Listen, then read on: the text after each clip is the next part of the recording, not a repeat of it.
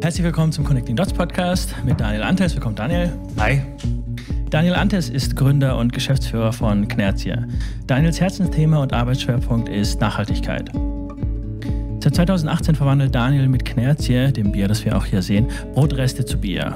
Knerzie ist der südhessische Begriff für dieses letzte Stück des Brots, für das es, wie du auch vor kurzem in meinem Vortrag, den ich gesehen habe, äh, du hast darauf hingewiesen, in Deutschland gibt es wie viele hunderte Begriffe dafür? 200, über 200. Über 200, okay. Unter anderem Knörnchen, Knörzchen, Renftel, Knäusperle, Ranftel, Sterzel, Scherzel. Ich habe mehrere Leute aus meiner Familie gefragt, die hatten alle unterschiedliche Begriffe. Ja, das ist Wahnsinn. Deutsche, die Deutschen geben sich sehr, sehr viel Mühe. Ist, äh, Auf jeden Fall müssen wir alles akkurat äh, bezeichnen. Daniel hat auch den äh, gemeinnützigen Verein Shoutout Loud gegründet. Warst du Co-Gründer oder alleiniger Gründer? Nee, da waren, zwei, da waren andere dabei. Okay. Der Verein verfolgt das Ziel, zu einem nachhaltigeren Umgang mit der Welt beizutragen. Daniel ist auch Redner, Berater und gibt Workshops zum Thema Zero Food Waste, also Null Essensverschwendung. Nochmal herzlich willkommen. Daniel, lass uns mal anstoßen. Wir haben nämlich was zum Anstoßen, stimmt's? Äh, jeden Tag, oder? Jeder Tag sollte angestoßen werden. Aber diesmal auch in, ähm, in geschäftlicher Hinsicht. Seit 15.09. gibt es Knerz hier in jedem Alnatura-Markt in Deutschland, richtig? In der Tat, ja.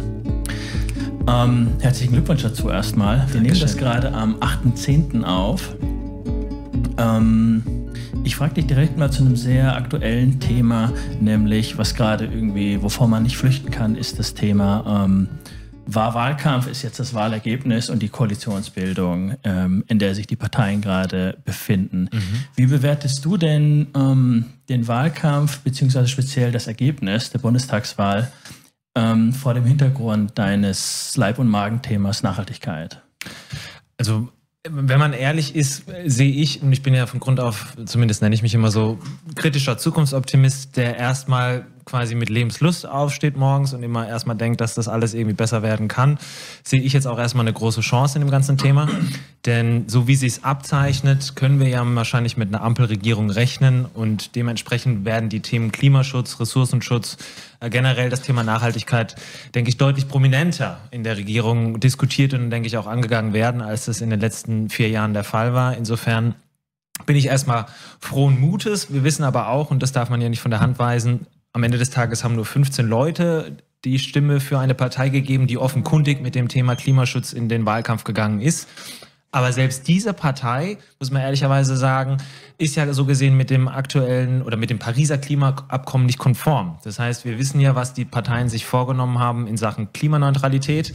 Und da war es eigentlich nur die Linke, die mit dem wissenschaftlichen Konsens d'accord ging, als dass sie sagten, bis 2035 wollen wir Deutschland klimaneutral werden lassen. Ähm, die Grünen sind bei 41, CDU, CSU bzw. SPD 45. Und das ist eigentlich schon deutlich zu spät für den Anspruch, den man sich als Deutschland, als Nation gegeben hat, da auch Vorreiter zu sein. Insofern gibt es noch Nachholbedarf. Aber wie gesagt, im Vergleich zu dem, was wir in den letzten Jahren beobachten konnten, denke ich, können wir von mehr ausgehen oder mehr erhoffen. Ich dachte auch, als ich das Ergebnis gesehen habe, da hat sich doch einiges getan. Die Grünen haben zwar nicht so gut abgeschnitten, wie Baerbock es eigentlich beabsichtigte. Ich glaube, Baerbocks Ziel war über 20. Mhm. Ähm, jetzt waren es wie viel? 14, 15, 16, glaube ich. Ja. Ähm, ist ja schon mal eine gute Tendenz für die, für die Themen und für die Richtung, die die da einschlagen. Äh, aber bei der, bei der Recherche, ich habe mich auf unser Interview vorbereitet und nochmal ein bisschen genauer hingetaut, wie so hingeschaut, wie so in den Medien die Wahlkampfthemen so grob aufgedröselt sind. Mhm. Und eigentlich habe ich Nachhaltigkeit nirgendwo explizit gesehen. Mhm. Das fand ich sehr interessant. Klimawandel, bam, natürlich, eines der obersten Themen, ne? So viel besprochen. Ähm, Nachhaltigkeit speziell hat da nirgendwo so richtig reingepasst. Ja, es Das ist, halt, interessant. es ist halt immer noch, glaube ich, ein recht dehnbarer Begriff und ähm, die Parteien haben dann natürlich versucht, sich jeweils ein Thema auf die Fahne zu schreiben, das möglichst konkret war, um da die Leute zu erreichen. Und was jetzt beispielsweise bei den Linken natürlich vor allem das Thema Soziales war, also eher soziale Nachhaltigkeit, da ging es ja um Gleichheit, Inklusion und dergleichen, war es bei den Themen das Ganze, bei den Grünen die ökologische Nachhaltigkeit. Und da warst du automatisch beim Thema Klimaschutz. Und dementsprechend hat man das Thema Nachhaltigkeit so als große Klammer nicht wahrgenommen, finde ich jetzt erstmal nicht schlimm, weil wie gesagt am Ende lässt es viel Raum für diverse Auslegungen. Und dann kann man sich so gesehen immer noch irgendwie aus der Affäre ziehen am Ende, wenn man sagt, ja, aber Nachhaltigkeit, das meinen wir so und so.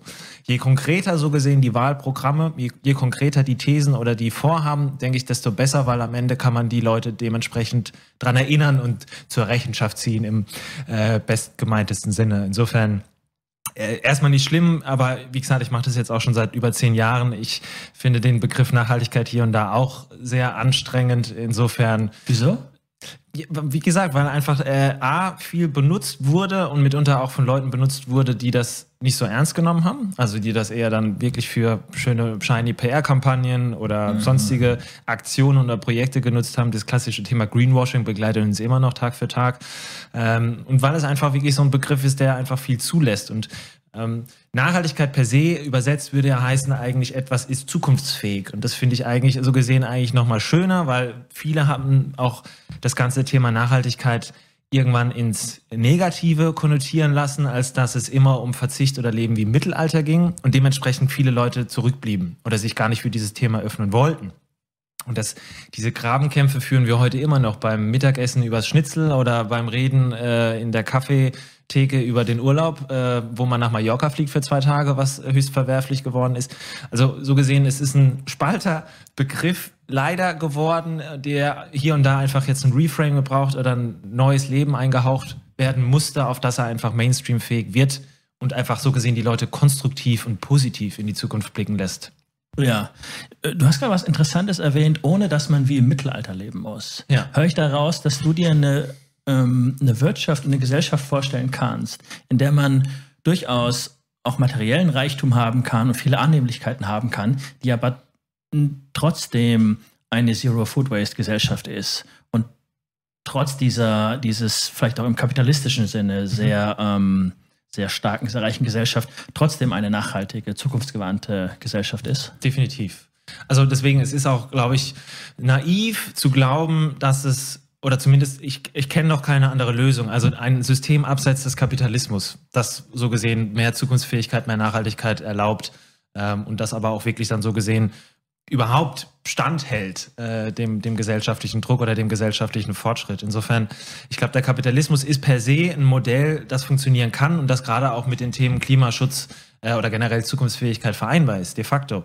Wir, es gibt ja viele Startups, die dann auch sagen, wir müssen den äh, Kapitalismus jetzt gerade erstmal anfacken, weil wir gemerkt haben, dass wir in so gesehen in Sackgassen geraten sind, gerade im Hinblick auf die ökologischen und die sozialen Probleme unserer Zeit, wo es nicht mehr weitergeht. Und dementsprechend, ah, ja, klar, ich glaube an ein kapitalistisches System, das nachhaltig äh, und zukunftsfähig sein kann, auch sozial inklusiv und gerecht generell.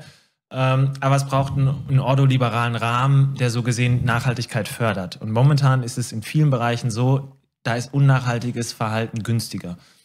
Weil wir leben in einer, in einer Marktwirtschaft. Und das führt dazu, dass wir eben viele der derzeitigen Probleme haben. Ja. Ja. Um das auf die persönliche Ebene nochmal zu holen, äh, wie gesagt, ich, man muss nicht wie im Mittelalter leben und man muss auch nicht quasi jede Klamotte aus Handfarben oder sonst irgendwas, um zu sagen, man lebt nachhaltig. Ähm, der Nico Pech hat es mal schön gesagt, es gibt ja per se erstmal keine nachhaltigen Produkte, es gibt nur nachhaltige Lebensstile. Es gibt so gesehen immer ein Maß. Und diese Maßfrage müssen wir uns jetzt zunehmend stellen. Also wie viel Konsum brauche ich wirklich, um glücklich zu sein? Also da sind wir ja schnell auch bei Fragen, wo viele Leute wissen, gerade die, die mehr verdienen, ab 60.000 Euro im Jahr, jeder weitere Euro macht dich nicht glücklicher. Also da ist dann schon ja. eine Grenze erreicht. Und so Geschichten kommen dann. Also klar, es gibt Technologie, die kann helfen, äh, aber alleine Technologie wird uns nicht retten. Wir müssen auch immer die, die moralische Revolution mitdenken. Ja, das finde ich insofern interessant, weil ich mir auch nochmal Gedanken gemacht habe in, in der Vorbereitung auf das Gespräch. Ähm, wie wird denn grüne bzw. nachhaltige Politik oft gesehen? Mhm. Von vielen, ne? ich hatte auch so aus meinem Umfeld, ja, die wollen mir mein Auto wegnehmen. Ich will mein Auto behalten. Mhm.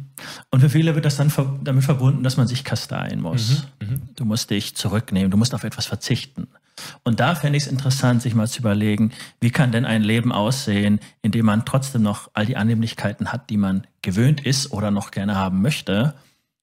Ähm, aber man sorgt trotzdem dafür, dass, ähm, die, dass ähm, wir äh, in vielen Jahrzehnten und Jahrhunderten von Jahren noch eine Welt haben, die gut funktioniert und in der nicht die Meere voll mit Müll sind und ähm, noch mehr Menschen in Afrika zum Beispiel verhungern und ähm, in denen Holland äh, zum Teil es nicht mehr gibt, weil, mhm. weil der Meeresspiegel einfach äh, wächst.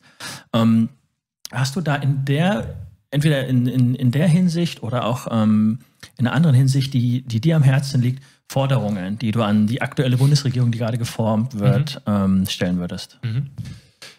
Definitiv. Also das ist ein guter Punkt. Deswegen ist das Thema per se ja auch quasi lange Zeit nicht angepackt worden oder eher so mit so einer Kneifzange, weil man wusste, auf Wählerinnenseite erzeugt das schnell Unmut und dementsprechend kann es schnell Stimmen kosten, wenn man sagen will, man will das Thema Nachhaltigkeit pushen oder man will da mehr machen. Weil oft die Lösungen waren dann immer so, hey, es muss hier und da leider weniger sein. Und dieses weniger wurde wirklich de facto nur als weniger verkauft und nicht als mehr, was es in vielen Bereichen ist. Also denken wir an Zufriedenheit, an Glück, an generell Lebensqualität. Und äh, das ist so gesehen schwierig, weil die Kommunikation, und da krankt leider die Nachhaltigkeitsszene schon seit den 70er Jahren dran, eigentlich seitdem der Club of Rome damals 72 die Grenzen des Wachstums veröffentlicht hat und wir wussten, wir laufen hier in eine ökologische Katastrophe hinein. Ähm, dass man äh, immer gesagt hat, hey, Achtung, Achtung, wir müssen jetzt schnell handeln, sonst passiert das und das. Und das hat seit jeher und macht es heute noch genauso und in viel krasserem Ausmaß immer zur Reaktanz geführt und die Leute haben gedacht, hey, bevor wir jetzt wirklich mit dem Ding gegen die Wand fahren, dann kostet ich dieses nochmal aus. Deswegen kaufen sich jetzt alle Leute gerade ein SUV, weil man Angst hat, es wird in zwei, drei Jahren verboten und du kommst in Frankfurt in die Innenstadt gar nicht mal mit so einem Schiff rein. Also deswegen, ja. das ist dann immer so was von wegen, okay, jetzt schnell nochmal sich voll gönnen. Und deswegen die Politik A hat hier, wie aber auch Unternehmer und Unternehmerinnen, die Aufgabe, das Thema einmal wirklich dann so zu kommunizieren, wie es sein soll, wie man Leute mitreißt. Und die Aufgaben per se, so gesehen, sind eigentlich dreier Natur ich beziehe mich da gerne immer auf den, den uh, Uwe Schneidewind, Professor ehemals äh, vom Wuppertal-Institut, jetzt ja Bürgermeister geworden. Äh, es gibt so gesehen drei große Herausforderungen unserer Zeit, drei große Transformationen. Das ist zum einen das ganze Thema Energiewende, also dass wir die Wirtschaft dekarbonisieren müssen. Und da hat Deutschland ja damals schon angefangen das Thema, die, Deutschland ist ja bekannt für seine Energiewende, auch wenn sie hier und da nicht so schnell mhm. vonstatten geht, wie wir uns das vielleicht gerne wünschen würden. Ähm, aber generell, klar, Wirtschaft äh, oder gesellschaftliches Leben weitestgehend zu dekarbonisieren, klimaneutral zu gestalten. Ähm, auf der anderen Seite das ganze Thema Ressourcenwende. Das heißt, dass wir anfangen, im Kreislauf zu denken, im Kreislauf zu wirtschaften, nicht nur privat, als dass wir Sachen wiederverwenden oder recyceln oder Lebensmittel nicht wegschmeißen, ähm, sondern auch in der Wirtschaft auf großer Flamme, weil das Thema Abfall ist so gesehen auch ein Luxusthema. Also es gibt eigentlich keinen Abfall, es gibt immer nur neuen Rohstoff. Und wenn das System insgesamt intelligenter wäre, könnten wir aus jedem vermeintlichen Abfall noch was Neues erzeugen. Momentan schmeißen wir einen Großteil unseres Abfalls in die Biogasanlagen und verbrennen die Sachen und tanzen da eher so wie Rumpelstilzchen um ein großes Feuer rum und sagen, ey, wir sind so nachhaltig, weil wir erzeugen nur Strom aus dem Abfall die Conversion, also quasi die Umsetzung, die Effizienz ist super miserabel. Das mhm. ist nicht nachhaltig. Mhm. Ähm, Kreisläufe, Stoffkreisläufe im Sinne von, dass aus Altplastik neues Plastik wird, Altpapier, Neupapier, Altglas etc. pp. Da ist noch viel Luft nach oben. Ähm, da wird, denke ich, viel kommen müssen. Da können wir jetzt dann über Recyclingquoten sprechen und so Sachen, ähm, weil wir wissen beispielsweise beim Thema Kunststoff, weniger als die Hälfte wird de facto recycelt. Der Großteil wird energetisch verwertet. Stichwort verbrennen. Einfach mhm. in ein großes Feuer schmeißen und sagen, juch, hey. Ähm, ah. Deswegen, das, das sind so Sachen, da gibt es viel, viel ähm, neben quasi der Energiewende, die Ressourcenwende und dann eben natürlich, wie ich schon gemeint habe, das ganze Thema Konsumwende. Also, dass wir uns als Menschen, auch als Individuen fragen, hey, wie viel brauche ich, um glücklich zu sein? Und da langt es leider nicht zu sagen, wenn man äh, nur einmal im Jahr sich ein neues Handy holt. Ähm, dann kommt es darauf an, was für man sich für ein Handy holt. Beispielsweise ist es vielleicht ein Gebraucht-Handy? Braucht man jedes Jahr fünf Urlaubsreisen braucht man drei Autos als quasi nur Paar ohne Kinder. Ähm, so Geschichten, weil wir wissen, da leben wir einfach de facto über unsere Verhältnisse und da müssen wir ein Stück weit zurückkurbeln. Aber gerade was das Materielle anbelangt, glaube ich, wenn da bei dem einen oder anderen weniger da wäre, würde es ihm nicht schlechter gehen oder ihr. Ja, ja. Mir fallen gerade zum Thema Urlaub zwei Extrembeispiele ein. Ähm, das eine ist, dass äh, ich jemanden kenne, der 2019 siebenmal im Urlaub war. Das ist verrückt. Ich war, ich glaube, die letzten drei, vier Jahre zusammengenommen, siebenmal im Urlaub. Vielleicht hatte der jemand eine leise Vorahnung, was 2020 ansteht. Guter Vorhersage. Und, und, das andere Extrem ist, ähm, Freunde aus dem äh, fränkischen Dorf, aus dem ich komme, die, ähm, ich weiß nicht, ob immer noch, aber, aber früher so ähm, auf so einem Trip waren ähm, Samstag frühmorgens vom Nürnberger Flughafen nach Malle. Mhm. Trinken, trinken, trinken den ganzen Tag. Die haben dort vor Ort kein Hotel. Mhm. Feiern durch. Und Sonntag. so. Fahren am Sonntag, fahren, ne, fliegen am Ja. Sonntag wieder zurück. Ja. Und ich katern aus bis Montag, sind am Montag um 8 wieder auf der Arbeit. Verrückt. ja, ich glaube, da gibt es einige von. Und die, ähm, das ist nicht so teuer für die. Ja. Ich meine, wenn du, wenn du da Flüge für unter 60, 70 Euro bekommst, dann denken die sich, hey, so viel würde ich sonst vielleicht für einen Club-Eintritt Mhm. zahlen. Ne? Und da, ähm, wenn das für die ein Abenteuer ist und die nicht darauf verzichten wollen oder so. Und ich glaube, das haben da doch viele, ich möchte doch, gerade junge Leute, ich möchte mein Leben genießen, ich möchte es auskosten, ich möchte in all die Länder, die ich auf Instagram so sehe, wo die Leute hingehen. Mhm. Und da ähm, finde ich schwierig, dagegen zu argumentieren, weil man möchte den Menschen auch so ein ganzes Stück weit eine, ähm, äh, in einem, in einem, in einem liberale, liberalen Sinne eine Lebensführung zugestehen. Ne? Du bist ähm, der, der eigene Boss in deinem Leben und das kannst du entscheiden. Ja. Ähm, und da, ähm, da ist es eine Herausforderung, glaube ich, für Verteidigerinnen und Verteidiger, Verteidig- Verteidigerinnen und Verteidiger von einer nachhaltigen Lebensweise, denen zu erklären, das ist auch für dich am Ende das Beste, wenn du diese Konsumwende mitmachst und ein Stück zurücktrittst. Also ich glaube, da gibt es einen relativ einfachen Hebel, den äh, jede Gesellschaft ähm, betätigen könnte, um dann sich hier auch aus möglichen Interessenskonflikten rauszuziehen und gar nicht erst in Diskussionen zu verhaspeln, von wegen so, hey, du willst mich einschränken oder Freiheit wegnehmen oder sowas. Wenn wir einfach die echte Preise hätten auf unseren Konsumgütern, dann würde sich, glaube ich, auch viel von alleine regulieren. Also du hast es angesprochen, wenn ein Flieg, ein Flieger oder ein Flug 15, 20 Euro kostet, dann ist das nicht mit den Warenkosten vereinbar. Das ist dann das Preisschild, das äh, A subventioniert ist, das heißt sowieso, dass in der oder geförderte Industrien, da sind Steuergelder drin. B sind aber beispielsweise, und das ist ganz wichtig, externe Folgekosten nicht eingepreist. Das heißt, das, was dieser Flug bedeutet, gesamtgesellschaftlich, aufgrund des Kerosinausstoßes, aufgrund des quasi der, den ökologischen Implikationen, das trägt später die gesamte Gesellschaft und nicht der jemand, der in dem Moment den Flieger bucht und zahlt. Das heißt, wenn wir auf dem Fliegen echte Preise hätten, so gesehen, die den wahren Gegebenheiten gerecht würden, dann wäre A in der Regel Zugfahren günstiger, weil es so gesehen später die Gesellschaft weniger kostet. Fliegen deutlich teurer. Und dann kann sich jeder überlegen, wenn der Flug dann eben nicht 30 Euro kostet, sondern 300, ob er das dann siebenmal im Jahr macht.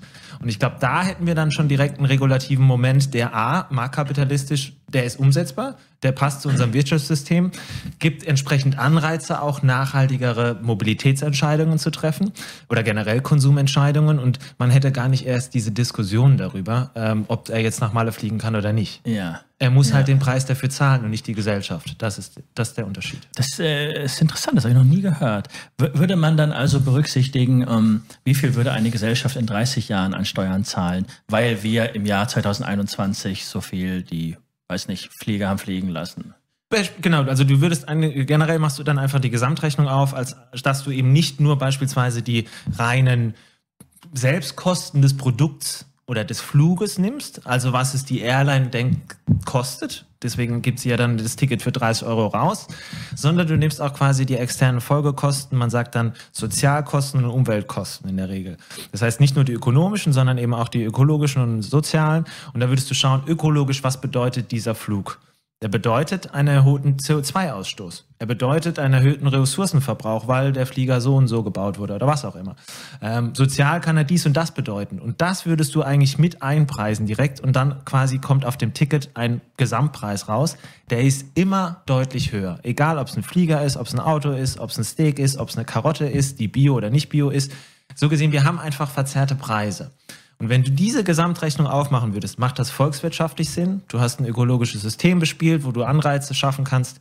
Und jeder hat aber weiterhin die Freiheit zu tun und lassen, was er will.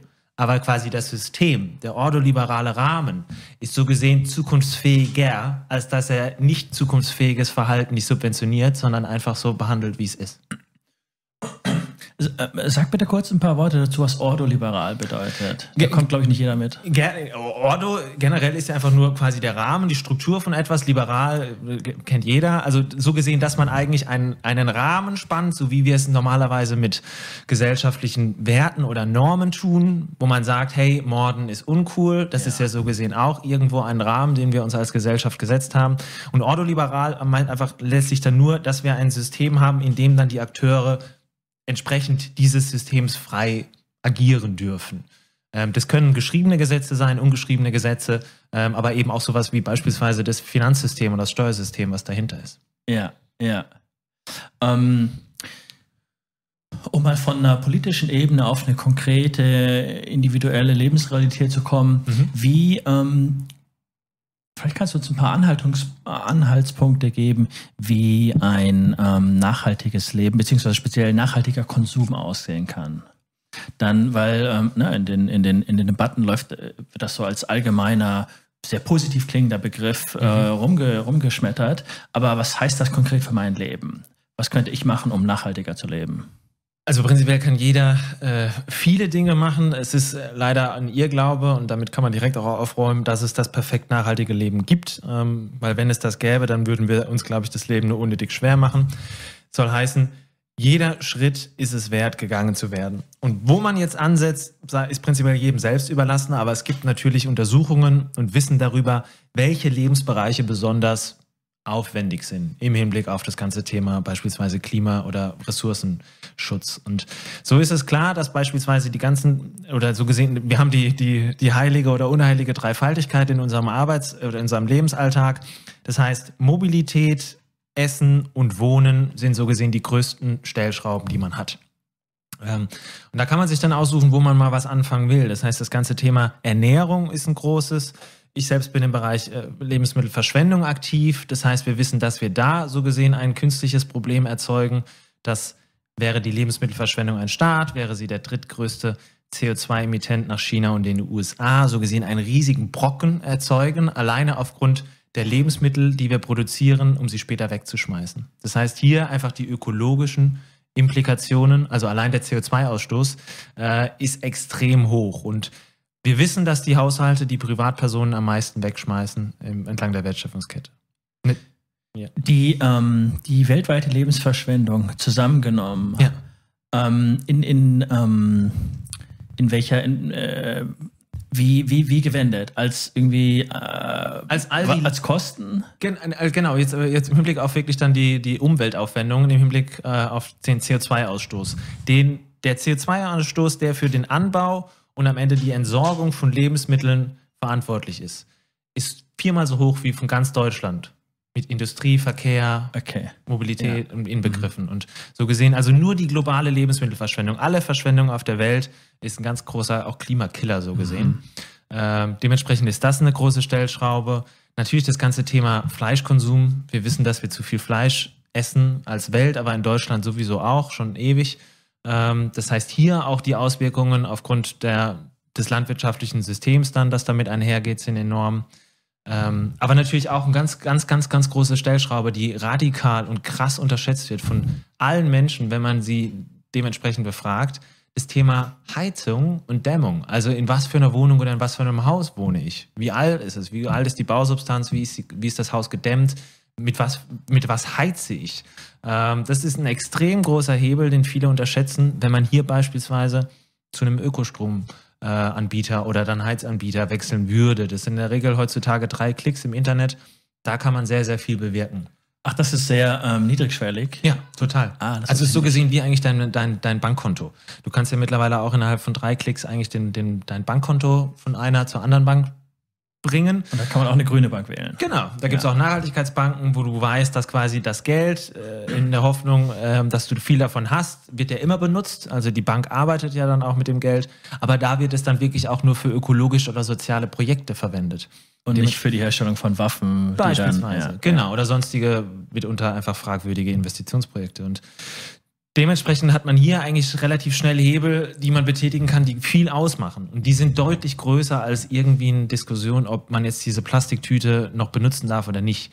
Also das sind dann Tropfen auf dem heißen Stein. Das ist dann mitunter leider, ja, das ist an der falschen Stelle so gesehen diskutiert oder gespart. Und dementsprechend, das sind ganz große Hebel. Und klar, Thema Mobilität, wir hatten drüber gesprochen.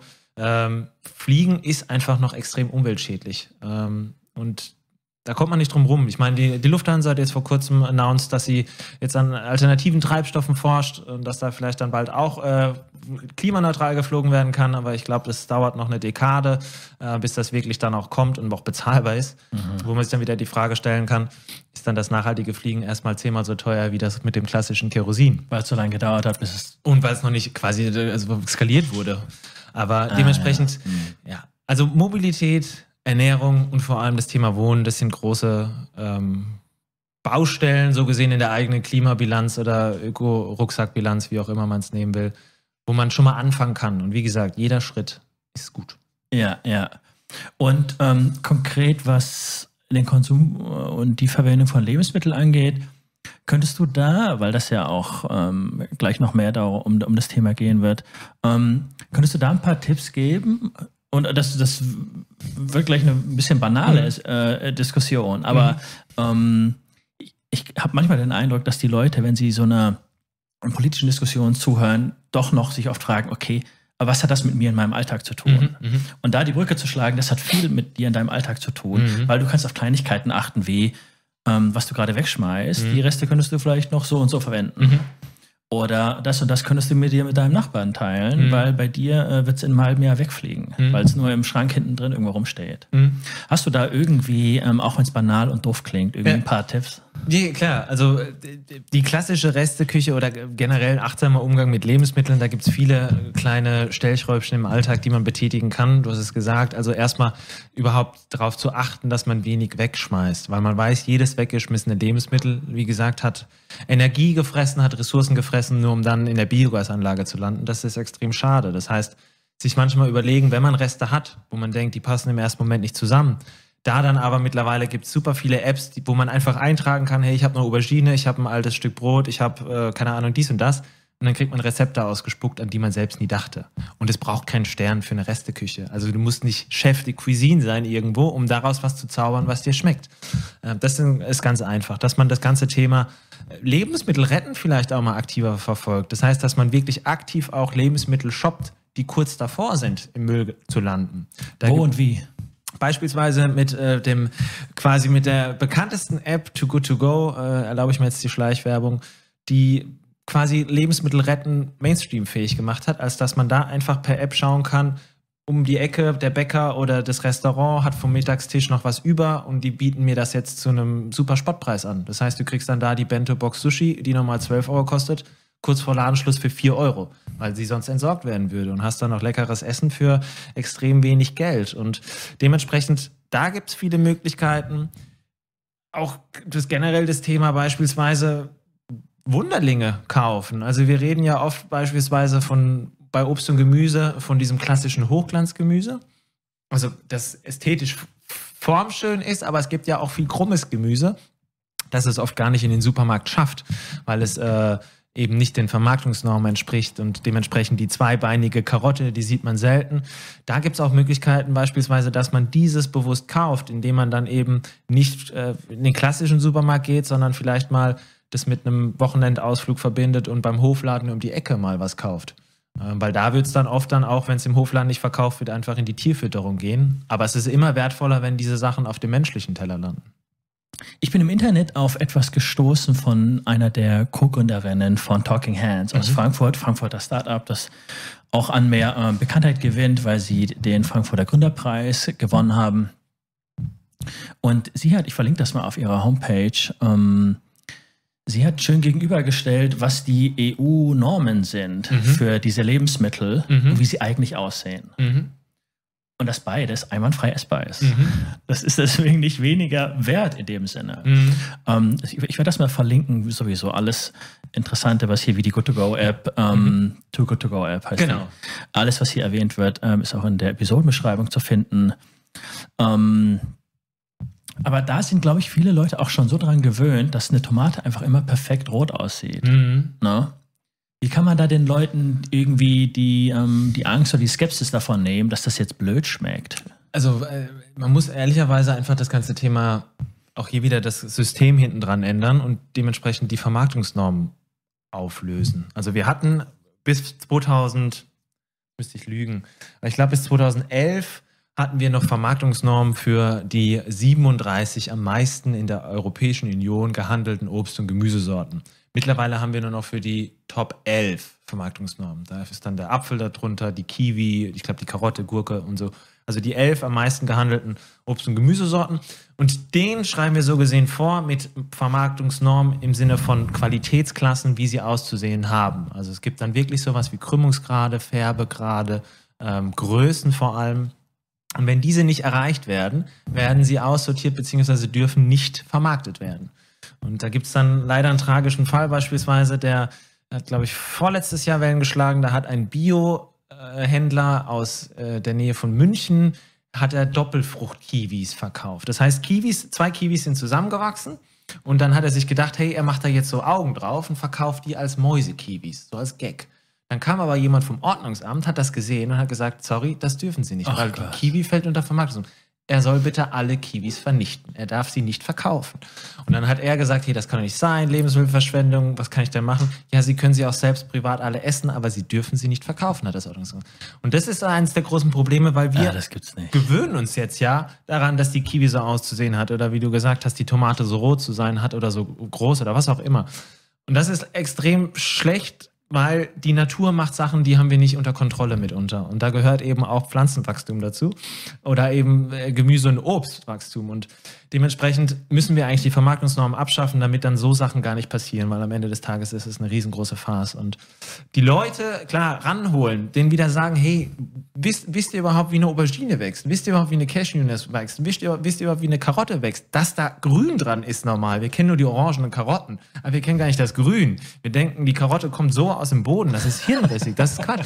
Da müssen wir dann auch quasi Ernährungsbildung machen. Wir müssen eigentlich in die Schulen, in die Kindergärten ganz früh Ja. anfangen, die Kinder rausholen, auch aus den Städten, raus aufs Feld und denen mal zeigen, wie das alles wirklich funktioniert. Und ich glaube, dann hätte man schon viel gewonnen. Ja, ja. Ein Drittel aller weltweit produzierten Lebensmittel wird verschwendet oder geht verloren. In Industrieländern sogar die Hälfte. Circa 1,7 Millionen Tonnen Backwaren landen in Deutschland jedes Jahr im Müll, obwohl sie noch genießbar wären. Ist es also nicht ein strukturelles Problem, mal dem, was wir hier besprechen und was wir hier pro- äh, nicht propagieren, was wir hier ne, befürworten, kritisch gegenüber angesprochen, ist es nicht, was wir machen, wenn wir ähm, Lebensmittel davor retten, dass sie weggeschmissen werden? Ein Tropfen auf dem heißen Stein, weil wir müssten in der, ähm, in der Produktion der Lebensmittel weiter vorne Mhm. anpacken und da Dinge ändern, damit das Problem hier gar nicht zustande kommt. De facto, ja. Kann man so unterschreiben. Die FAO, also die Ernährungsorganisation der Vereinten Nationen, hat vor kurzem erst eine neue Studie rausgebracht, wo sie die Lebensmittelverschwendung weltweit untersucht. Und die ganze Zeit haben sich immer alle auf eine Zahl berufen, das waren 1,3 Milliarden Tonnen, die jährlich an Lebensmitteln verschwendet werden. Jetzt haben sie diese Zahl von 1,3 auf 2,5 Milliarden erhöht, weil sie jetzt eben auch gesagt haben oder beziehungsweise drauf geschaut haben, was am Anfang der Wertschöpfungskette bei den ErzeugerInnen und Erzeugern an Verschwendung anfällt. Und da sind wir bei den Sachen, die eben aufgrund von Vermarktungsnormen aussortiert werden. Dinge, die direkt auf dem Acker liegen bleiben und nicht geerntet werden. Äh, Und das ist extrem viel. Und da haben wir am Ende natürlich dann auch gar keine Chance mehr zu sagen, wir machen jetzt aus der angedatschten Tomate, mh, keine Ahnung, äh, Tomatensuppe oder was auch immer, weil da vorne schon so viel passiert. Und wie gesagt, da sind wir wieder beim Thema System, beim Thema ordoliberaler Rahmen. Da müssen wir ansetzen und überhaupt äh, erstmal das anpassen, dass sowas überhaupt nicht zustande kommen kann. Weil da ist das System schon aus den Fugen geraten. So. Ja, ganz grundlegend was ändern, ja. Ähm, aber vielleicht, wenn wir mal, du hast, du hast gerade erwähnt, ne, du stehst als Optimist auf, wenn wir mal ein bisschen optimistisch in, in, in die Zukunft schauen, vielleicht ändert sich ja auch ein bisschen was. Also ich habe den Eindruck, die jungen Leute, die so nachkommen, die wählen wirklich anders. Und dass da die, die Volksparteien, CDU, CSU, SPD, die, die verlieren an, an, ähm, an Relevanz. Mhm. Das, also für die, für, die, für die CDU ist es so ein Debakel geworden, dass Laschet gerade seinen Rückzug einläutet. Mhm. Also so, so sieht es zumindest aus. Wir nehmen am 8.10. auf. Ähm, vielleicht kann man ja doch optimistisch sein und es wird sich was Positives verändern. Und die Message würde ich auch, dass wir, wenn ich persönlich was hier in die Zweierrunde geben darf. Mhm. Das würde ich gerne mitgeben, ähm, dass man das Thema auch mit mehr Freude und mit mehr mehr ähm, optimistischem Interesse angehen kann. Mhm. Weil oft, wie ich anfangs erwähnte, schwingt da so viel, ja, ähm, das darf nicht mehr sein, ne? die Partei der Verbote. Mhm. Hat Lasche, glaube ich, die Grünen oder oder jemand anders die Grünen bezeichnet, ja, ne? Viele, ja. ja. Die Partei der Verbote, ne? Ich kenne ich kenn auch Leute, die ein Auto haben und meinen, ja, die Grünen wähle ich nicht, die nehmen mein Auto weg. Ja, ja. Ähm, und davon diesem, das darfst du nicht mehr und so sollst du leben, weil das ist gut so, davon wegkommen und mhm. überlegen wir doch mal zusammen grundlegend, wie wir irgendwie in einer Welt oder in einer Gesellschaft leben können, in der es besser funktioniert. Ähm, ich glaube, du trägst deinen Teil äh, an der Gesamtgesellschaft gesehen, deinen kleinen Teil dazu bei, mit der Zeit auch sicher den größeren Teil, nämlich mit dem Knerzierbier, das wir hier trinken. Magst du mal erzählen, wie es ähm, ursprünglich dazu kam? Ähm, das war so gesehen eigentlich eine Bierlaune, passenderweise. Denn ich war mit Kumpels in England und in England gab es so gesehen die, global gesehen, die Vorreiter, die damals Altbrot auf der Insel gerettet haben und daraus ein Bier gebraut haben. Und ich habe dann dieses Bier im Supermarkt gesehen und war wirklich dann wirklich von jetzt auf gleich begeistert, weil ich habe mich damals schon gegen Lebensmittelverschwendung engagiert, wusste auch, wie viel Brot in Deutschland weggeschmissen wird und habe dann wirklich die Idee nur mit nach Deutschland genommen und habe nach einer Zeit des Innehaltens und Überlegens, ob nicht jemand anderes macht, der was mit Brauen zu tun hat, wirklich äh, gesagt, hey gut, dann machst du es selbst, bin zu einer Brauerei gegangen, habe gesagt, ich habe ganz viel Brot, können wir daraus ein Bier brauen? Okay, können wir probieren. Und zuerst da direkt geschmeckt. Hier in der Umgebung hast du eine Brauerei angefragt? In Frankfurt, die erste Brauerei, die nächste so gesehen, in Frankfurt angeschrieben. Die haben direkt gesagt, hey, das finden wir spannend. Und dann kam eins zum anderen. Ähm, aber dann Schritt für Schritt, also hat er nicht erstmal gesagt, hä, was, äh, was, was bist du für ein Dude? Bist, bist, du immer noch besoffen, dass du mich sowas fragst, oder was? Ich glaube, ich glaub, du musst es ihm erstmal plausibel gemacht haben. Nee, ne? klar, ich habe ihm das natürlich äh, von dem anderen Bier erzählt und ich glaube, viele Brauer kennen auch die Anekdoten, wonach das erste Bier überhaupt auf der Welt mal ein Brotbier war. Weil ja, ja. Da kommen wir vielleicht noch zu, aber so gesehen kannte man eigentlich den Ansatz äh, und am Ende des Tages, ob Braumalz oder jetzt quasi Brot, das sind am Ende des Tages beides Getreideprodukte und der Brauer weiß ja, warum er das benutzt, nämlich am Ende nur um den Zucker rauszuholen, der später Alkohol wird. Und dementsprechend, glaube ich, technisch hatten die dann keine Bedenken. Das war dann eher dann nur so Feinheiten von wegen, wo kommt das Brot her, wie kommen bekommen wir es zur Brauerei und wie müssen wir es verarbeiten, dass es gut passt. Ja, ja. Und ähm, wie wurde das dann, wann warst du an dem Punkt, wo du gemerkt hast, ah, das, da kann ich mehr draus machen?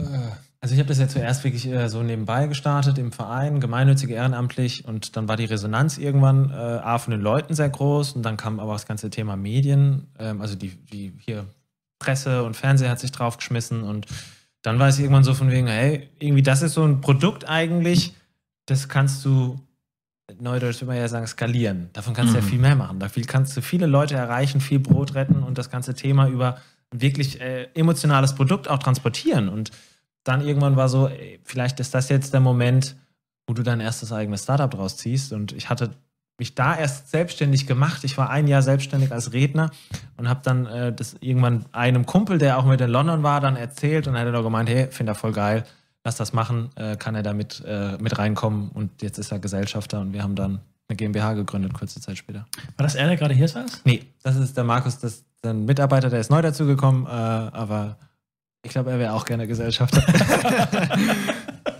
okay.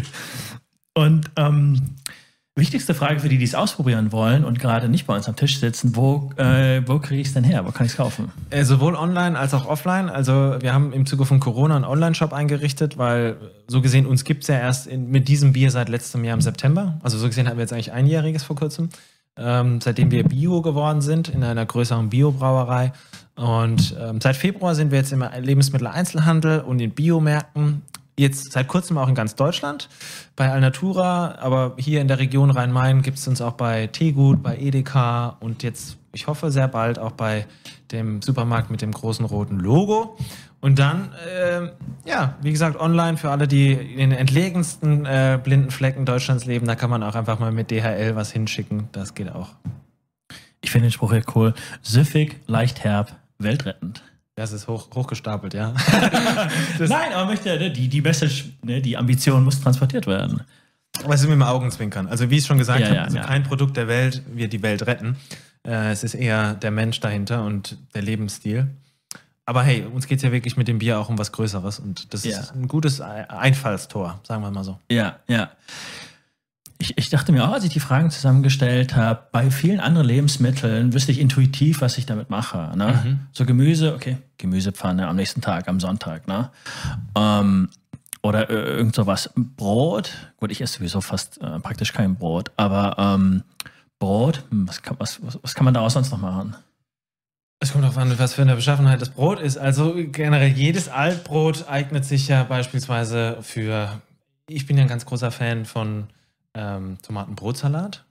Also, ähm, dass man einfach Tomatensalat macht und am Ende dann einfach klein geschnittenes Brot vorher in der Pfanne in Olivenöl angeröstet, dann runterrührt. Ähm, ist extrem lecker. Es gibt auch sowas wie Brotauflauf oder arme Ritter, also dass man Brot in altes Brot in einer Lösung der, äh, der persönlichen Wahl, also in der Regel irgendwie ein Milch- oder pflanzliches Milchprodukt mit Zimt und oder Ei oder Eiersatz dann einfach quasi aufweichen lässt und dann auch in der Pfanne ausbackt, hat man einen leckeren Dessert. Man kann es auch super klein häckseln und daraus dann einfach Paniermehl machen. Also es gibt Ja. viele Möglichkeiten. Das erste, was du meintest, ist die Variante, in der man ähm, Brot in so kleine Würfel schneidet. Dann äh, brät man die an und dann ist das wie so das, Genau, glaube ich, ne? genau. Für alle möglichen Salate. Ja. Also da gibt es dann keine Excuse mehr, egal welchen Salat du magst, Ja. das kannst du oben drauf machen. Definitiv, ja. Definitiv, ja. Und wie gesagt, das ist alles sehr einfache Rezepte. Also das, das kriegen auch die Leute hin, die nicht regelmäßig in der Küche stehen, würde ich meinen. Ja. Äh, ihr wart jetzt in einer spannenden Phase, weil ihr habt, glaube ich, ein halbes Jahr lang das Bier von ähm, Alnatura in ausgewählten Mer Mar Mer Märkten im Südwesten, glaube ich, war das, ne? testen lassen. Was war in der ähm, Testphase? Äh, hast du da irgendwie Learnings? Ist dir da was Besonderes aufgefallen, was interessant war?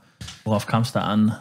Also ich muss ja sagen, wir haben das leider auch mit ein bisschen mit angezogener Handbremse machen müssen, weil als es im Februar losging, war Corona noch ein äh, deutlich größeres Thema und wir konnten ja so gesehen gar nichts physisch machen. Also wir konnten nicht klassische Promo machen in Märkten, äh, uns irgendwo hinstellen, das Bier quasi zum Probi- Probieren rausgeben. Insofern konnten wir eigentlich A, nur abwarten und gucken, was Alnatura irgendwann zurückspiegelt, wie sie es verkauft und hier und da Online-Werbung schalten. Aber wir konnten ja persönlich nicht mit den Leuten ins Gespräch kommen und dementsprechend war es schwer, weil es so gesehen schon irgendwo Blindflug war.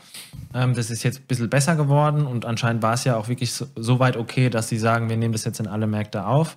Aber am Ende des Tages muss man sagen, ist es einfach keine ideale Startgeschichte gewesen für den Eintritt in den Lebensmittelhandel. Also mit Corona jetzt generell. Ist einfach schwierig, weil man kann viel weniger machen und man kriegt viel weniger mit. Ihr konntet nicht mit den Leuten reden, ähm, bedeutet mit den Leuten bei Alnatura war es, glaube ich, die es vertreiben oder mit den Leuten, die es kaufen. Die kaufen, die potenziell kaufen. Also, dass wir direkt auch mit den KäuferInnen ähm, dann Feedback-Schleifen fahren können, als das von wegen, ah, ganz am Anfang steht im Regal, fällt euch das auf, spricht euch das an, was denkt ihr, wenn ihr lest, Knerzchen, viel Genuss Zero Waste, was kommt euch da in den Kopf? Also erstmal, wie, Klassische Kundenbefragung. Genau, Initialkommunikation, äh, Resonanz, wie taugt das? Aber dann auch klar über Tastings, ähm, schmeckt euch das? Weil darum geht es zuallererst. Das soll ein leckeres Bier sein, das aber dann mit einer noch ein bisschen nachhaltigeren Story punkten kann. Ähm, aber am, erste, am Ende des Tages geht es immer zuerst um den Geschmack und ja, da war viel äh, so gesehen ein bisschen äh, Köchern im, im, im seichten Teich und es wird jetzt gerade ein bisschen besser. Äh, Was merkst du jetzt so, wenn du mit ähm, Kundinnen und Kunden sprichst? Wo, worauf achten die da? Was ist denen wichtig? Also das, so, also die Story, zumindest unsere Zielgruppe natürlich, die feiert die Story, aber die feiert auch das Bier, weil das Bier haben wir ja bewusst auch so konzipiert als eines, das sehr im Geschmack, sage ich mal, massentauglich ist. Also wir sind ja irgendwo zwischen einem Hellem und einem Pilz. Ähm, Also es ist ein sehr süffiges Bier, nicht allzu beliebig, aber generell einfach lecker und gut trinkbar. Also Drinkability war sehr gut, sehr wichtig auch. Ähm, aber die Story ist so gesehen ja noch einzigartig. Ähm, und wir sind da ja die Vorreiter, die das jetzt wirklich dann versuchen, wirklich von A bis Z auch durchzudenken, das ganze Thema Zero Waste und generell das Thema Nachhaltigkeit hier bei uns auch im Startup. Und wir sind ja auch sehr offen und transparent, was die Kommunikation anbelangt. Und wie gesagt, ich glaube, das ganze Thema Authentizität, wo du auch eben mit deinem Zukunftsausblick eigentlich darauf angespielt hast, dass junge Menschen jetzt viel häufiger nachfragen und da sind Konsumentscheidungen immer häufiger Werteentscheidungen. Da spielt uns das ein bisschen in die Karten, weil wir machen das schon seit zehn Jahren. Ich mache das Zeit meines Lebens eigentlich ehrenamtlich. Das ist das erste Mal, dass ich das jetzt so gesehen kommerziell oder im kapitalistischen System mache. Ähm, aber am Ende des Tages geht es um ein großes Thema und wir nehmen nur die uns zur Verfügung stehenden Mittel, um das bestmöglich zu pushen. Ja, ja. Du hattest gerade erwähnt, du machst es schon seit einer Weile. Woher kommt das denn aus deiner Biografie, das Thema Zero Food Waste? Ähm, das fing an im Hauptstudium äh, meines Geografie, Wirtschaftsgeografie-Studiums. Da habe ich mich damals im, keine Ahnung, siebten Semester äh, oder vorher sechsten Semester auf das Thema Ressourcenmanagement spezialisiert und habe damals dann das ganze Thema Umweltschutz, Ressourcenverknappung, Biodiversität und so beackert. Und darüber bin ich dann eigentlich mehr oder weniger auf diese ganze Nachhaltigkeitsschiene gekommen, ehe ich dann während meines ersten Jobs über Foodsharing aufmerksam geworden wurde. Und da quasi, das ist ja eine bundesweite Plattform, wo man Lebensmittel retten kann als Privatperson, habe ich das erste Mal Lebensmittel gerettet, passenderweise bei einer Bäckerei. War dann nur per Zufall mit dem Auto unterwegs, aber das Auto war dann randvoll mit Backwaren, die aussortiert worden sind. Und das war dann so ein Eye-Opener, wo du dachtest, hey, das passiert hier jeden Abend, sieben Tage die Woche. Das ist krass. Da willst du was gegen tun. Mein Eye-Opener war, als ich in, äh, ich habe in Marburg studiert mhm. und ich habe dann irgendwann angefangen bei der Marburger Tafel, so mhm. ähm, dort mit äh, einem Rentner aus der Region so einen Transporter zu fahren. Äh, ich habe dort im Winter angefangen, es war super kalt und wir sind dann äh, in diese, mit diesem Transporter über, äh, durchs Marburger Umland, haben die Supermärkte dort angesteuert und ich konnte es nicht fassen, wie viel Lebensmittel da rumstehen, die noch einwandfrei sind. Mhm. Oder 80, 90 Prozent einwandfrei. Mhm. Und ich habe dann auch hier und danach gefragt, so, okay, was, was würde mit dem jetzt passieren, wenn wir nicht da wären? Ja, das schmeißen wir weg. Ja. Ähm, da, da war es für mich so, wow, krass, das sind Supermärkte, in denen ich auch bin. Und das passiert jede Woche. Ich glaube, die wenigsten Menschen haben wirklich eine Vorstellung, wie viel in der Tonne landet. Also deswegen, das ist absurd. Und da wissen wir auch, die Zahlen, Supermärkte oder der Handel sind ja nur für 4% der Verschwendung überhaupt verantwortlich. Also das sind nur 4%. Kann man sich ausmalen, wie viel beim Rest dann noch kommt. Was ist das sonst so? Kantinen oder so? Also die, die Gemeinschaftsverpflegung ist jetzt auch nicht so hoch, sind halt vor allem dann auch bei der Produktion, also generell verarbeitendes Gewerbe, Erzeuger und wie gesagt, knapp die Hälfte eigentlich in privaten Haushalten. Also bei uns. Ach, bei okay. dir, bei mir. Ja, ja. Mhm. Ach krass, ja. Mhm. Ähm, was war denn bei, ähm, bei der ganzen Knerzi-Unternehmenssache so für dich die, die größte, größte Herausforderung? Corona? Die größte Challenge. Corona, ja. Ja, also ich meine, ich, ich, ich werde immer gefragt, hey, würdest du anderen Leuten empfehlen zu gründen? Und ich sage immer nur, A, gründet nicht kurz vor einer globalen Pandemie und B, gründet nicht, gründet nicht in der Foodbranche, weil da die, die Branche ist auch, ist mit Verlauben ein Arschloch im Sinne von, äh, ja, du hast keine Margen, der, der, der Markt ist gesättigt, du kämpfst dagegen Großkonzerne, die seit Jahren auf dem Markt sind und alle möglichen Mittel haben. Also es ist schwierig einfach, weil es gibt noch nicht so viel unbetretenes Land da. Eigentlich gar nicht. Ähm, deswegen es ist alles sehr herausfordernd gewesen, gerade wie gesagt mit den Einschränkungen von Corona. Das hat jetzt nicht nur im Hinblick auf Marketing und Kommunikation seine Auswirkungen gehabt, sondern auch generell natürlich das ganze Thema Vertrieb. Keine Gastro hatte offen, du konntest das Bier nicht an äh, Restaurants verkaufen, wo du am Anfang rein willst, um überhaupt deine Marke aufzubauen. Wie gesagt, mit dem Handel, die waren auch hier und da zurückhaltend. Und ja, das lockert sich jetzt gerade. Deswegen so gesehen eigentlich diese, der ganze Gründungsprozess war schon eine Herausforderung, aber Bisweilen haben wir es geschafft, uns geht es äh, eigentlich besser als jetzt zu Beginn. Äh, wir sind noch nicht äh, so gesehen break-even, äh, aber wir sind äh, auf dem besten Wege dahin. Und äh, man merkt ja schon, die Wirtschaft ist im Aufschwung, mhm. so generell. Mhm. Und ich, ich glaube, davon profitiert ihr gerade auch, oder? Ja, ich glaube schon. Also ich meine, die Leute, jetzt, jetzt haben sie auch irgendwie Lust dann, glaube ich, ein bisschen Geld auszugeben, was sie gespart haben die ganze Zeit. Äh, und jetzt äh, merken die Leute auch gerade, jetzt geht es wieder los und jetzt musst du dich irgendwie auch positionieren und zeigen, du bist wieder da und du bist da mit neuen Ideen und dann kommt unser Bier ganz gelegen, weil es ist einfach noch im Regal relativ äh, innovativ und besonders. Und dementsprechend, klar, Resonanz ist da, aber wir sind immer noch an dem Punkt wie jedes andere Startup auch. Wir müssen jetzt erstmal quasi so weit hochfahren, dass sich das auch alles trägt und ähm, dass das dann auch für uns ökonomisch Sinn ergibt. Und ja, das ist halt immer erstmal ein Weg. Ja. Du warst im Rahmen der Knerz-Sache auch viel ähm, in den Medien. Mhm. Wenn, man, wenn man dich mal googelt, es gibt auch viele Videos von dir zu sehen. Ähm, was waren da so deine Lieblings, Lieblingstermine, Lieblingsauftritte? Ähm, also ich habe ein, äh, ein, vor allem auch ein anderes Podcast-Interview ist mir in wirklich positivster Erinnerung geblieben, weil es irgendwie so gesehen besonders war. Denn es war ein Blind-Date-Interview. Das heißt, der Moderator wusste nicht, wer ich bin. Das war ja. mit Deutschlandfunk Nova. Und dann ist man quasi dahin gekommen äh, nach Köln und der Moderator hatte keinen Plan und er musste erst am Anfang über zwei, drei, vier Fragen rausfinden, was ich mache. Das ist ja geil, das, das kenne ich echt, gar nicht. Das ist echt lustig. Und deswegen habe ich mir auch dann die ganzen anderen Folgen angehört, weil es, es war auch sehr unterhaltsam. Und äh, man hat dann immer so ein bisschen Schnipsel reingegeben und er hat sich dann immer mehr äh, langgezadelt und die, die Regie quasi hat auch so kleine Medienschnipsel vorbereitet, wo man ihn auf eine richtige Fährte locken wollte. Und äh, das war sehr, für mich dann auch sehr unterhaltsam. Und am Ende, nach wirklich dann einem schönen Gespräch und auch 11 Uhr, äh, 11 Uhr morgens Bier trinken, was ja immer ganz nett ist, ähm, hatte ich dann beispielsweise auch von der Regie so eine Art ähm, blind vorgesetzt bekommen, als dass sie mir drei Geschichten äh, vorgelegt haben, wovon zwei erfunden und quasi erlogen waren und nur eine stimmte. Und da ging es auch um das Thema Bier. Und dann hatte man quasi versucht, mich in die Irre zu führen und potenziell mit vielen Zuhörern äh, mich selbst bloßzustellen. Äh, ich habe dann lustigerweise die richtige Geschichte gefunden, aber es war pures Glück, aber es war so gesehen sehr unterhaltsam, weil eigentlich der Moderator und ich so gesehen in den Händen äh, der Regie irgendwie so Knetfiguren waren und die haben vorher sich so viel Gedanken gemacht. Das war, das war sehr unterhaltsam. Okay, das würde ich auch mal rausholen und verlinken und ich würde vor allem auch noch reinhören. Das klingt sehr interessant. Ähm, mal, sehr mal sehr konkret gefragt, welche Tabs sind gerade, welche Tabs sind gerade in deinem Browser offen?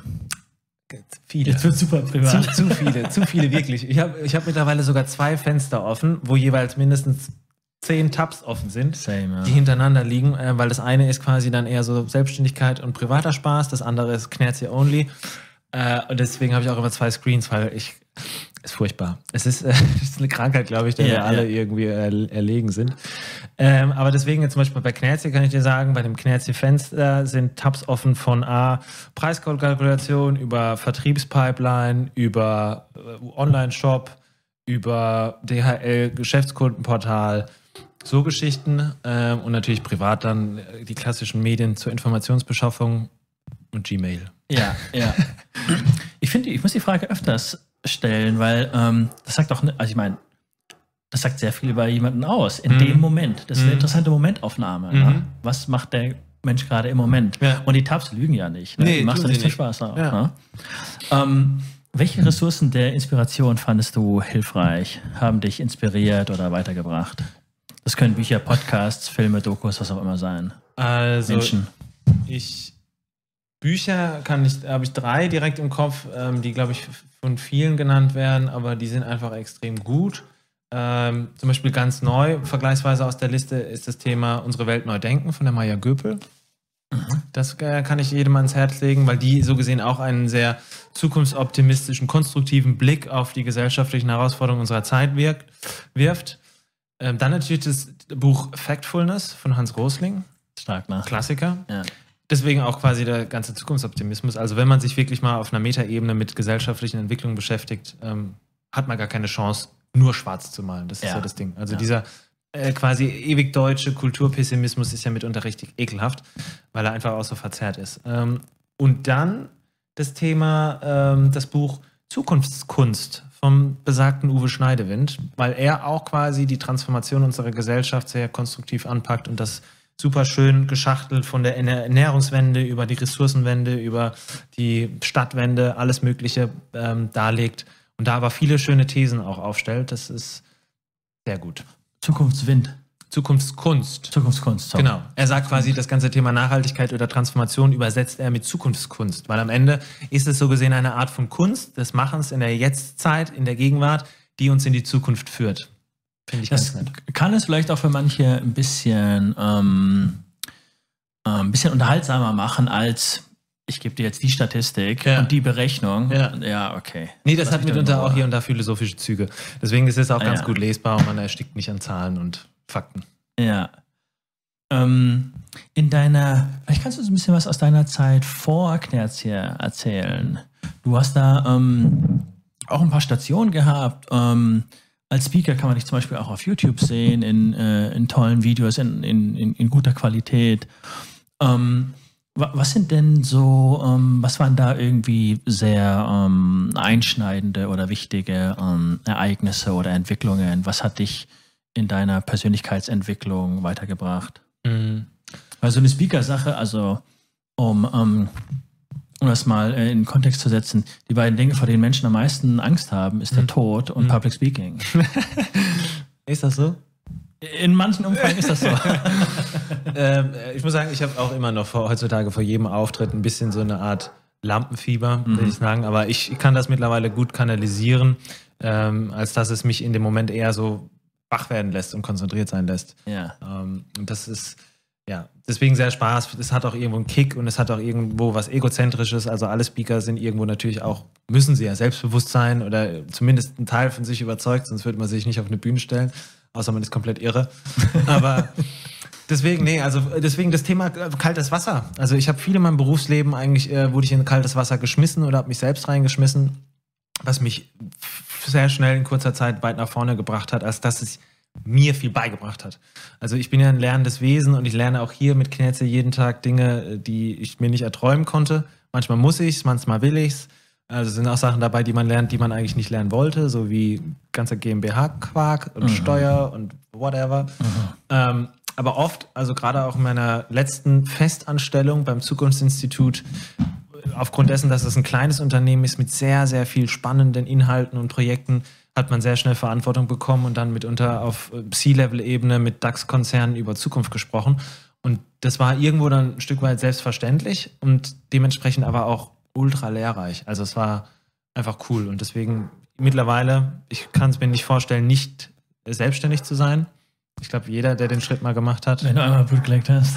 Ist schwierig. Ich meine, selbst jetzt nach so einer Krise, also ich habe letztes Jahr finanziell auch richtig gelitten. Also ich kam Same. auch, das war äh, nicht schön, aber trotzdem äh, unter normalen Bedingungen würde ich es nie tauschen. Also die Freiheit, die man, die Flexibilität und auch vor allem das ganze Thema Sinn. Also ich freue mich einfach morgens egal, auch wenn ich einen Steuerberatertermin um 9 Uhr drin habe, ich freue mich zur Arbeit zu fahren. Ich habe einfach Bock. Das ist, das, ist, das ist schon so viel wert, ja. ja. Ich meine, wie viele Leute sind in so einer ewigen Dauerfrustration? Ne? Ja. Wenn ich manchmal mit Freunden, die woanders wohnen, telefoniere, denke ich mir, hä, das hast du. Das, was dich gerade nervt, das hast du mir auch vor drei Jahren schon ja. gesagt. Ja. Und es ist lustigerweise immer die erste Reaktion, und so wie läuft es im Job? Ich glaube, viele Selbstständige, klar, die können auch alle kotzen, aber die erzählen eher von spannenden Projekten und ich habe den ja. irgendwie jetzt an Land gezogen, mache für die und die jetzt das oder ich bin da jetzt drin und da und die Festanstellung immer so, oh, der Kollege, oh, mein Chef und so. Das ist chronisch. Dass Leute nur zu 100% zufrieden sind in der Festanstellung, höre ich auch so selten. Mhm. Also gerade müsste ich überlegen, würde mir, würde mir niemand einfallen. Ähm, Wohl wissend, das ist jetzt ganz wichtig. Also wir sind ja, wir, wir sind ja privilegiert. Also dass es überhaupt klappt, jetzt selbstständig sein und da gut leben, äh, in Frankfurt wohnen können und so Geschichten, das ist ein höheres Gut und das sollte man auch nicht für bare Münze nehmen. Das können, kann leider auch nicht jeder, allein von Grundfaktoren aus. Ähm, aber trotzdem ist es einfach schade, dass dann auch bei jenen, wo eigentlich alles soweit okay ist und Grundbedarfe gedeckt sind, dass da so viel Frustration und ja. Ja, ja. Lass uns noch auf einer hohen Note enden. Welche Nachricht würdest du auf eine Plakatwand am Berliner Alexanderplatz schreiben? Oder in anderen Worten, oh. welche Message würdest du an Millionen von Menschen senden wollen? Das ist eine schwierige Frage. Kauft mehr Knerz, hier ist keine Antwort, die ich akzeptiere. Ich kann sagen, ich überlegt. Ich wollte, würde ich mich auch nicht gut fühlen mit dieser Art von Werbung. Ähm, weiß ich nicht, wahrscheinlich wird es auch irgendwie in diese Kerbe schlagen, von wegen, äh, versucht nicht immer so miesmutig und griesgrämig durch die Gegend zu gehen. Also versuch einfach mal irgendwie im Kopf lockerer zu sein und dich an guten Gedanken festhalten und damit durch den Tag gehen und dann auch dementsprechend eigentlich dann offen auf was auch immer für Herausforderungen kommen, zuzugehen. Und das können wirklich größte Meta-Gesellschaftsthemen wie Klimawandel sein oder kleine Problemchen auf Arbeit. Äh, ich habe das Gefühl, viele unserer Diskussionen im Alltag, sei es jetzt politischer, unternehmerischer oder gesamtgesellschaftlicher Natur, die sind immer ein bisschen getränkt und gefärbt von unserem deutschen, vor allem finde ich deutschen Kulturpessimismus. Und das ist extrem schade.